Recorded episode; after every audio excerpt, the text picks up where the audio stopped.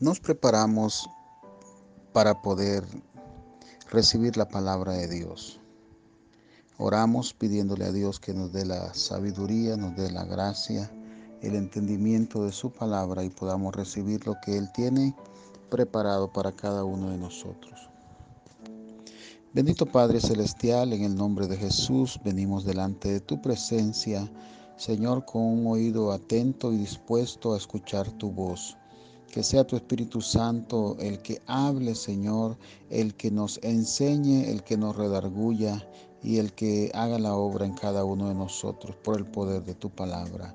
En el nombre de Jesús la recibimos con alegría, la recibimos con gozo, porque somos una buena tierra donde esta palabra al caer va a germinar y va a dar el fruto para el cual tú la has enviado. En el nombre de Jesús lo creemos y lo proclamamos Amén y amén.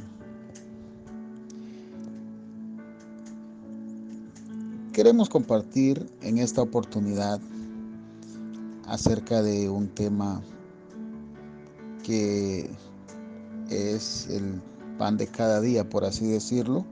Aquí desde donde estamos enviando esta palabra, desde la República de Panamá para Panamá y el mundo, estamos en cuarentena y muchos países del mundo a raíz de la pandemia declarada del COVID-19, muchos países han tenido que emitir leyes para entrar en una cuarentena, en un aislamiento.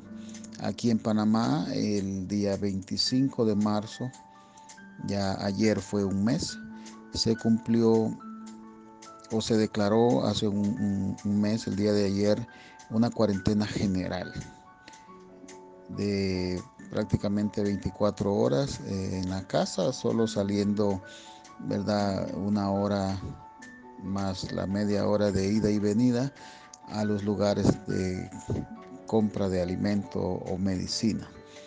Así están las cosas en el mundo. ¿Y qué nos dice la palabra de Dios? ¿Qué podemos encontrar acerca de, las cuarentenas? ¿De dónde viene todo eso? Bueno, antes de que entremos a la palabra de Dios, uno se pregunta y dice, bueno, ¿de dónde viene esta palabra? ¿Cómo es que, que se denomina la cuarentena? En razón o en términos médicos, es un tiempo que, se aísla a las personas o incluso a los animales eh, como un método para evitar que se propague o que se extienda una enfermedad o una plaga. Entonces, esto no es nada nuevo, es algo que se ha hecho por eh, años y mucho tiempo atrás y se acostumbra, por lo menos lo que es las, las mujeres después del parto, ¿verdad? Tener un tiempo de cuarentena, un tiempo de, de aislamiento para protección de la salud de la criatura recién nacida que todavía no tiene todas las defensas eh, y anticuerpos desarrollados para contraer alguna enfermedad del ambiente y obviamente pues la mujer también recuperarse y sanar después de ese proceso tan maravilloso que Dios le ha permitido. Bueno, la cuarentena pues viene de, una palabra 40 giomi en italiano, que proviene de otra palabra cuadraginta de latín y se traduce como cuatro veces diez y se empezó a usar, ¿verdad? En el sentido médico de aislamiento de personas desde los tiempos bíblicos. Bueno, no vamos a ir más allá. Si usted tiene interés en conocer un poco más de eso, puede investigarlo en las fuentes que le sea posible. Pero yendo a la palabra de Dios y viendo qué es lo que, lo que dice la Biblia, la Biblia utiliza mucho el número 40 y, esto pues es lo que nos ocupa ahora a nosotros. El número 40 aparece en muchas ocasiones con mucha frecuencia en, en, la Biblia y cuando aparece eh, muchas veces está hablando acerca de juicios, de pruebas, de tiempos, de procesos. Es, es un número simbólico, ¿verdad? Y lo podemos ver muchos ejemplos en la palabra de Dios, en el Antiguo Testamento, cuando Dios eh, destruye la tierra, ¿verdad? Allá en el diluvio, Él hizo que lloviera 40 días y 40 noches. Eso lo encontramos en Génesis capítulo 7 y verso 12. También vemos que cuando Moisés mató a, aquel egipcio, huyó a Madián, donde pasó 40 años en el desierto cuidando de las ovejas. Esto lo dice Hechos capítulo 7 y verso 30. Moisés también estuvo en el Sinaí durante 40 días y 40 noches. Lo encontramos en Éxodo 24, 18. Moisés intercedió también a favor de Israel durante 40 días y 40 noches. Eso lo dice Deuteronomio 9, verso 18 y verso 25. También vemos que la ley especificó un número máximo de azotes que un hombre podía recibir por un crimen, fijando el límite en 40. Esto está en Deuteronomio 25.3. Y a los espías israelitas les llevó 40 días para espiar Canaán. Eso está en Números capítulo 13 y verso 25. Los israelitas divagaron durante 40 años en el desierto, Deuteronomio 8, versos 2 al 5. Y antes de la liberación de Sansón, Israel sirvió a los filisteos durante 40 años. Eso lo encontramos en Jueces capítulo 13 y verso 1. Goliat se burló del ejército de Saúl durante 40 días, antes que David llegara para matarlo. Eso lo encontramos en 1 de Samuel 17, 16. Cuando Elías huyó de Jezabel, viajó 40 días y 40 noches hasta el monte Oreb. Eso está en 1 de Reyes 19, 8. El número 40 también aparece en las profecías de Ezequiel, capítulo 4, verso 6, en Ezequiel 29, del 11 al 13, y en Jonás, capítulo 3, verso 4. En el Nuevo Testamento nos dice que Jesús fue tentado durante 40 días y 40 noches. Eso lo encontramos en San Mateo 4.2. Y hubo 40 días entre la resurrección y la ascensión al cielo de nuestro Señor Jesucristo. Eso está en Hechos capítulo 1 y verso 3. Mire qué interesante no, no es, ¿verdad? Algo de pasarlo por alto. Y pues estamos, ¿verdad? Por eh, causa de esta situación mundial en un tiempo de aislamiento. Algunos decían aislamiento social o distanciamiento social, pero últimamente han corregido ese término porque eh, bueno, hay tantas maneras ahora de acercarnos unos a otros, ¿verdad? Como lo estamos haciendo en este momento. Eh, usted tal vez no puede estar en un templo, tal vez eh, un pastor no puede estar visitando su casa, pero a través de, este audio de WhatsApp estamos llegando hacia usted, posiblemente a su lugar de trabajo si usted está trabajando, ¿verdad? En alguno de los lugares que eh, son esenciales, como se dice, y tienen que estar funcionando. Si usted es un doctor, usted es una enfermera, usted es un servidor público de seguridad, un policía, un, qué sé yo, eh, miembro del ejército, miembro de la fuerza de defensa, etcétera, un bombero, una persona que trabaja en un supermercado, una persona que trabaja en una farmacia, eh, posiblemente lo esté escuchando ahí o en su casa. El distanciamiento eh, físico ha sido limitado en algunos casos estrictos, pero no el social y mucho menos el espiritual. Yo quiero invitarle en esta oportunidad a que vayamos al Evangelio según San Lucas. Y en el capítulo número 4 veamos los versículos 1 y 2. Y vamos a hablar en esta oportunidad acerca de los 40 días de Jesús en el desierto.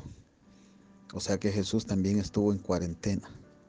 Se distanció, se aisló y vamos a ver entonces qué pasó en esa cuarentena. Leemos la palabra en San Lucas capítulo 4 versos 1 y 2 y dice la palabra a la gloria del Padre, del Hijo y del Espíritu Santo de la siguiente manera. Jesús, lleno del Espíritu Santo, se volvió del Jordán y era conducido por el Espíritu en el desierto durante 40 días, tentado por el diablo. No comió nada en aquellos días y al cabo de ellos sintió hambre. Qué maravillosa la palabra de Dios que nos enseña y nos recuerda que Jesús sufrió, vino a pasar y a llevar la experiencia humana. No podemos decir nada que que Jesús, que nosotros tengamos que llevar como seres humanos que Jesús no haya llevado. Así que Jesús también estuvo en una cuarentena. Mire qué tremendo. Me gozo por eh, estudiar con ustedes este, este hermoso tema. Vamos a ver eh, primeramente que un lugar de prueba, un lugar de encuentro y renovación el, aislamiento, la cuarentena de Jesús fue un lugar de prueba, un lugar de encuentro y un lugar de renovación. Y, quiero que lo vayamos aplicando a nuestra vida, vayamos viendo nosotros en este tiempo que estamos pasando cómo eh, somos probados, con qué nos encontramos y qué es lo que necesitamos renovar. ¿Qué motivó a Jesús a pasar 40 días y 40 noches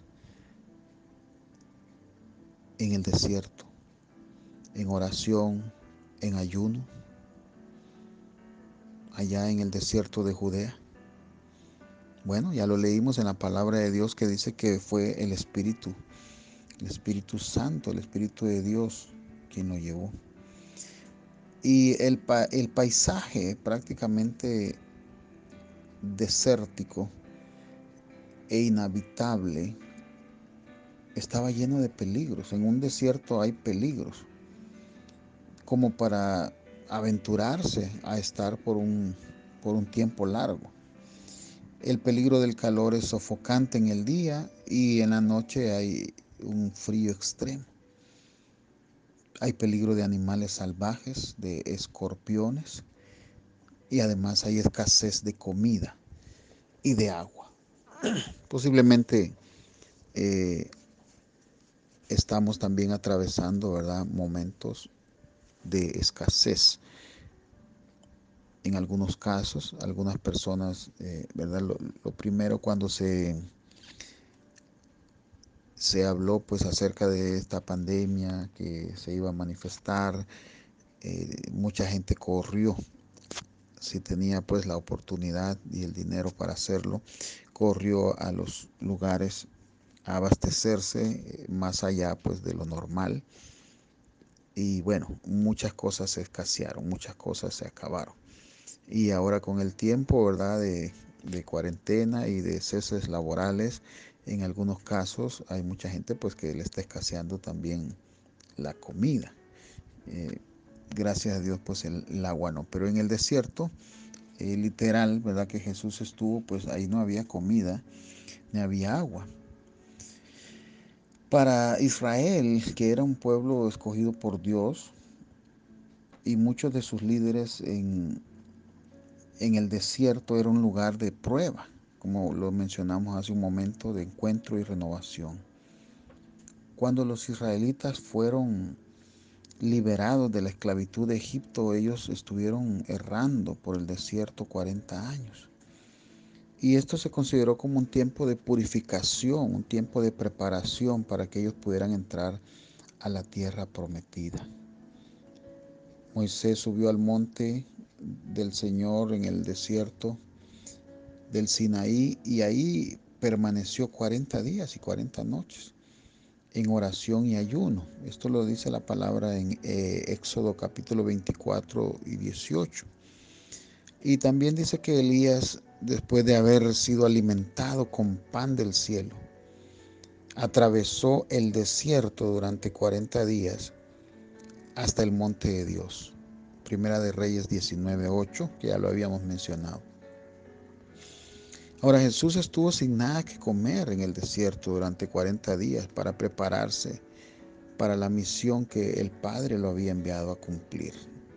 Póngale atención a esto, porque si estamos hablando que es un tiempo de preparación, es un tiempo de, renovación, un tiempo de prueba, eh, es porque Jesús vino a cumplir una misión y tenía que estar preparado para ella.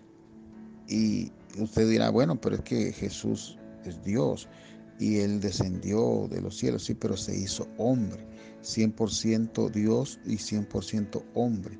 Entonces su humanidad tenía también que rendirse al poder de Dios y poder entonces ser y hacer la misión que el Padre le había encomendado.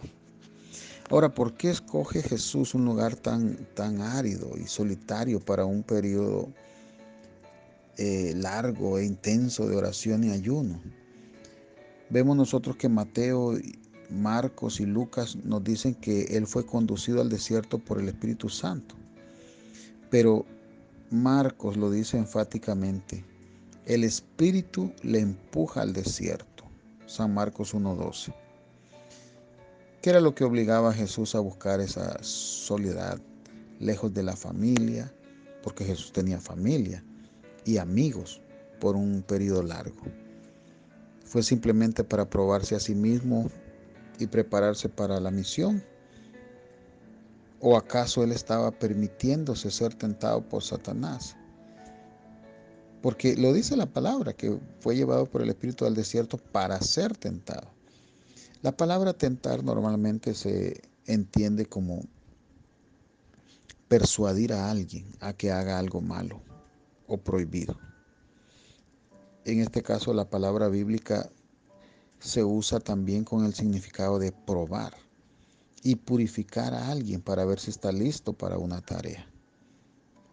Los eh, pilotos aéreos son probados antes de, darles un avión lleno de, gente o, lleno pues, de algún cargamento comercial son probados, ellos son preparados, son probados en simuladores y son probados también en condiciones de tiempo, de turbulencia, de poca visibilidad, etc. Asimismo Dios prueba a sus siervos para ver si están preparados y listos para ser usados por Él.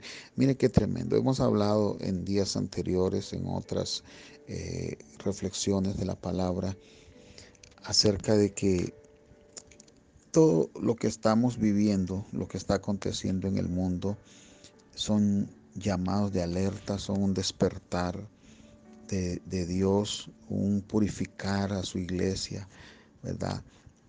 Para lo que viene. Y lo que viene pronto es el arrebatamiento de la iglesia.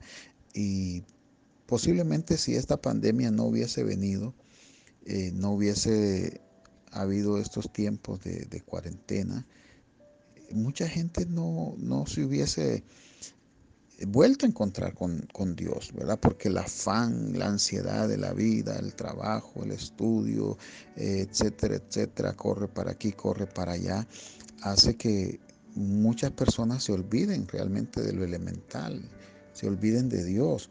Y Dios nos está dando la oportunidad de venir y estar a cuentas con Él, de consagrarnos, de, de prepararnos porque Él no quiere que nadie se pierda, Él quiere que estemos preparados como las vírgenes prudentes de San Mateo 25, con aceite en las lámparas, para cuando venga el esposo.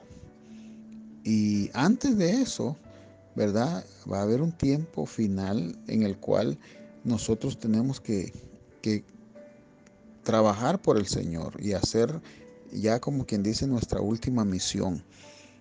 Y Dios entonces está permitiendo este tiempo para que nosotros seamos preparados y alistados para ser usados por Él. Vemos en la palabra de Dios que Dios probó a Abraham, Dios probó su fe. Y, y al, probar su fe fortalece también su esperanza en las promesas, las promesas de Dios. Y vemos nosotros que Abraham obedece voluntariamente. Incluso cuando una de las pruebas es que le pidió sacrificar a su único hijo de la promesa, su hijo Isaac. Cuando los israelitas fueron probados duramente en Egipto por más de 400 años, ellos no se olvidaron de Dios. Ellos mantuvieron la palabra de Dios. Ellos recordaron la promesa de que Dios los llevaría a la liberación de sus enemigos, que Dios los iba a libertar. Y esto es algo que, que Dios quiere que cada uno de nosotros como pueblo de Él mantengamos, mantengamos nuestra fe. Que no se nos olvide que en medio de, de esta prueba Dios está con nosotros. Que mantengamos la fe, la fe en su palabra, la fe en sus promesas. Y yo le decía en otra prédica, aférrese de una promesa de Dios. Hay muchas promesas de Dios, pero Dios es un Dios que trata individualmente con cada persona. Y yo sé que Dios le ha hablado a usted, algo le ha dicho Dios, que usted dice, mira, esto realmente, si Dios me lo dijo, se va a cumplir. Y antes de que eso se cumpla, no puede pasar nada más, porque lo que Dios promete se cumple. Qué maravilloso. Jesús fue tentado como nosotros. Y, este es el patrón o el, o el modelo de las pruebas. Y Jesús no fue la excepción. Él fue al desierto sin nada que comer. Mire, algunos pues eh, tenemos y hemos tenido la oportunidad de abastecernos y, si no, pues cada día vemos la mano de Dios y, vemos eh, la providencia de Dios, pero nos ha ido supliendo. Pero Jesús en su desierto no tenía nada para comer. Adán y Eva tenían todo lo que necesitaban en el, en el, en el Edén, en el jardín, en el paraíso. Pero comieron del fruto que Dios les había dicho que no comieran. Y a raíz de esa desobediencia, o sea, la prueba era probar su obediencia. Y fallaron en esa prueba de obediencia porque confiaron en ellos, en ellos mismos. Antes que confiar en Dios, confiaron en ellos mismos. Mire qué tremendo. Entonces, eh, aquí viene algo que tenemos que reflexionar nosotros también en quién estamos confiando.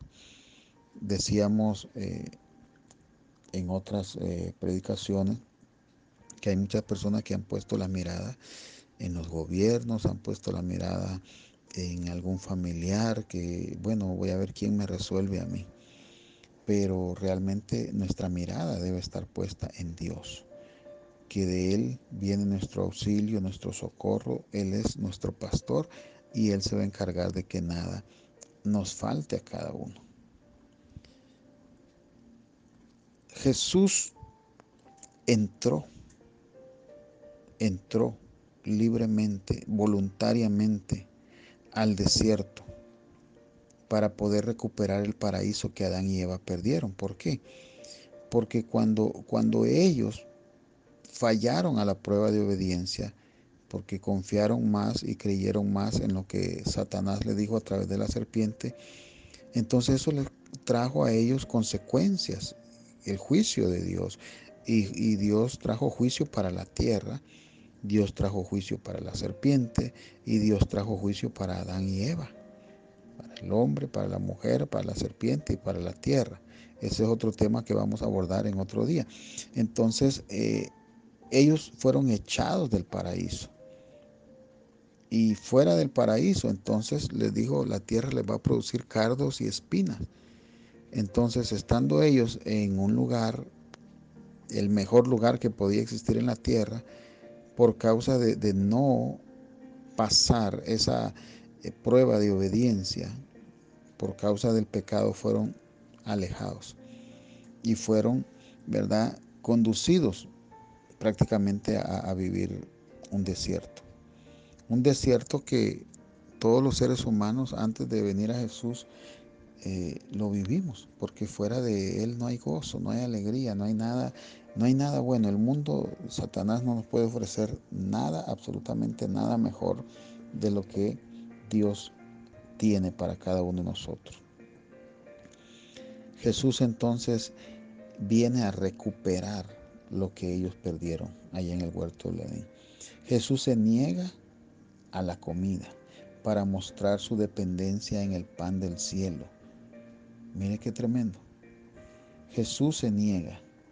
Entonces aquí hay una negación. Por eso después nos dice, eh, el que quiera venir en pos de mí, niéguese cada día.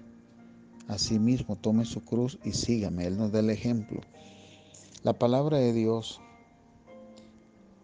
el pan del cielo, para depender de la palabra de Dios. ¿Podemos nosotros depender de la palabra de Dios? ¿Podemos depender de las promesas de Dios? Debemos de hacerlo, porque no hay nada más seguro que la palabra de Dios. Esa palabra lo sostendría no solamente del hambre física, sino que también en la hora de la tentación. Y vemos nosotros más adelante que cuando Satanás tienta a Jesús, y le dice, si eres eh, verdad, verdaderamente el Hijo de Dios, di a estas piedras que se conviertan en pan. La respuesta de Jesús fue lo que dice la Escritura, escrito está, o sea, la palabra de Dios. No solo de pan vivirá el hombre, sino de toda palabra que sale de la boca de Dios. Jesús prácticamente le estaba citando lo que hoy conocemos en nuestras Biblias como Deuteronomio capítulo 8, verso 3. Ahí se encuentran esas palabras.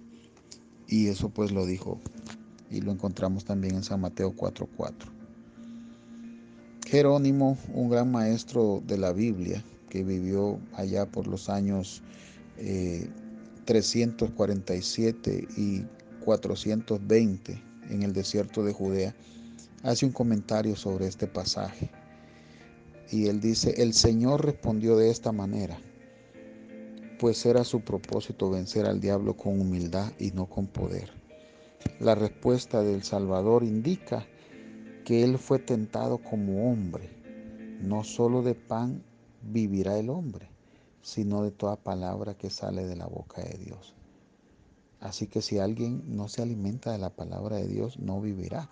Ahorita estamos haciendo eso, estamos alimentándonos de la palabra de Dios. Estamos viendo entonces que las cosas que están aconteciendo, Dios nos está probando. Dios está permitiendo que, que seamos renovados, que en este desierto, ¿verdad? En esta cuarentena nos encontremos con Él y renovemos nuestra relación con Él, nuestro amor por su palabra, nuestro amor por la oración, nuestra comunión con Él, nuestro tiempo de adoración, todo eso Dios está permitiendo que nos recordemos que no solo de pan, que lo que nos queda cuando todo se va es Dios. Dios. Eso es lo que nos da a nosotros la fuerza para seguir. Jesús, ¿dónde obtuvo entonces la fuerza para sobrevivir las duras condiciones del desierto y las tentaciones? Bueno, en la palabra de Dios usted y yo nos llenamos de la palabra de Dios, vamos a estar fuertes. Él encontró la fortaleza para hacer la voluntad de su Padre. Nosotros también tenemos un propósito y la voluntad del Padre Celestial que cumplir. Satanás va a tentarnos a nosotros y siempre Él va a hacer lo mejor que pueda para alejarnos a nosotros de la voluntad de Dios. Satanás, eh, eh, como dicen por ahí, Él no está jugando a ser diablo. Él sabe lo que está haciendo. Y nosotros los cristianos no podemos estar jugando a ser cristianos. Tenemos nosotros que estar firmes en lo que la palabra de Dios a nosotros nos dice, de tal manera entonces que esa palabra sea nuestra lámpara a los pies y lumbrera a nuestro camino, como dice en el libro de los Salmos. Satanás quiere alejarnos del propósito de Dios, de la voluntad de Dios, y no podemos nosotros permitirlo. Entonces, ¿qué es lo que hace Satanás?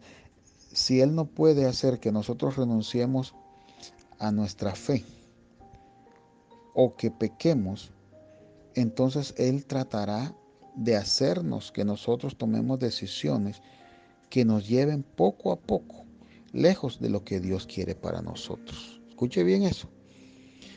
Si Satanás no puede hacer que renunciemos a nuestra fe o que cometamos un pecado, Él nos va a tratar de alejar a través de las decisiones que tomemos, nos va a tratar de alejar de la voluntad de Dios.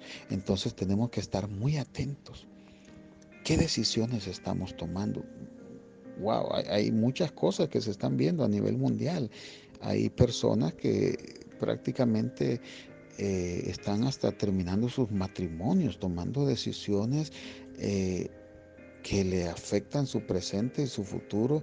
Eh, tantas cosas. Hay personas incluso que, se han matado el uno al otro y después, bueno, han matado a su cónyuge, después se han quitado la vida. Y bueno, usted también mira las noticias y podrá ver qué cosas y podrá analizar también las decisiones que usted ha estado tomando y decir, wow, de verdad que eh, he estado tomando decisiones o he pensado en tomar decisiones. Hay personas que han pensado tomar la decisión de quitarse la vida, aunque usted no lo crea. Y dicen por ahí, ¿verdad? La gente que comenta en las noticias eh, que después de, una crisis económica, porque esta pandemia no solo trae, ¿verdad?, los riesgos de salud, sino que también eh, afecta la economía. Y, y mucha gente, pues, ¿verdad? Si su esperanza está en las riquezas, en lo material, se quita la vida toma decisiones que lo alejan de lo que Dios quiere. Realmente el, Dios al cual nosotros le servimos, como dijo Job, ¿verdad? Eh, yo sé que mi redentor vive y del polvo de donde esté me va a levantar. O sea, no importa cómo, cómo quedemos después de esta situación, lo importante es que Dios va a estar con nosotros ahí para levantarnos.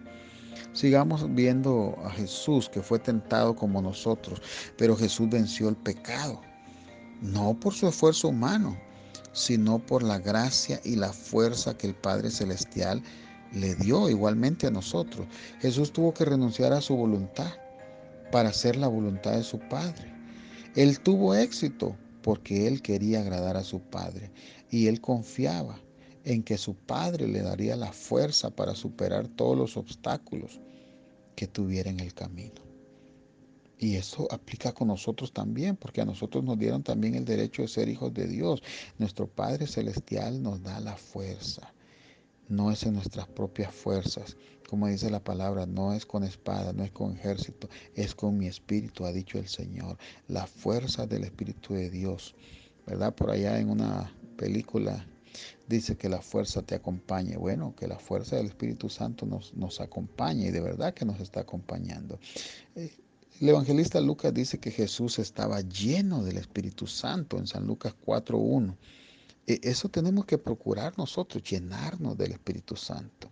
Llenarnos, llenarnos, llenarnos más de Él. ¿Por qué? Porque esa es la fuerza para nosotros. Cuando Jesús fue tentado por el diablo, Jesús estaba lleno del Espíritu Santo. Él no trató de luchar contra su adversario únicamente con la fuerza humana. Él confiaba en el poder que le daba el Espíritu Santo. Jesús vino para derrotar, al maligno que tenía cautivos en el pecado y en el miedo a la muerte. Él vino para libertar a los cautivos. Hebreos capítulo 2, verso 14. Y su obediencia, mire, Adán y Eva fallaron en la prueba de la obediencia. El primer Adán falló, pero el postrer Adán, que es Cristo, no falló en la prueba de la obediencia. Él se sometió en obediencia a su Padre Celestial y dice que fue obediente hasta la muerte y muerte de cruz. Él se dispuso a abrazar esa cruz, a pagar el precio, a llevar la maldición para poder cambiar la situación que por causa de la desobediencia de Adán y Eva allá en el huerto del Edén se había entonces perdido, ¿verdad? La victoria sobre el pecado y la muerte, Jesús la ganó para nosotros. No solamente el perdón de nuestros pecados, sino que también adopción de nosotros como hijos de Dios y las mujeres como hijas de Dios. Qué lindo. San Juan 1.12, ¿qué dice? A todos los que le recibieron, a los que creen en su nombre, les ha dado el derecho de ser llamados hijos de Dios. El último punto que vamos a ver. El Señor da gracia al humilde.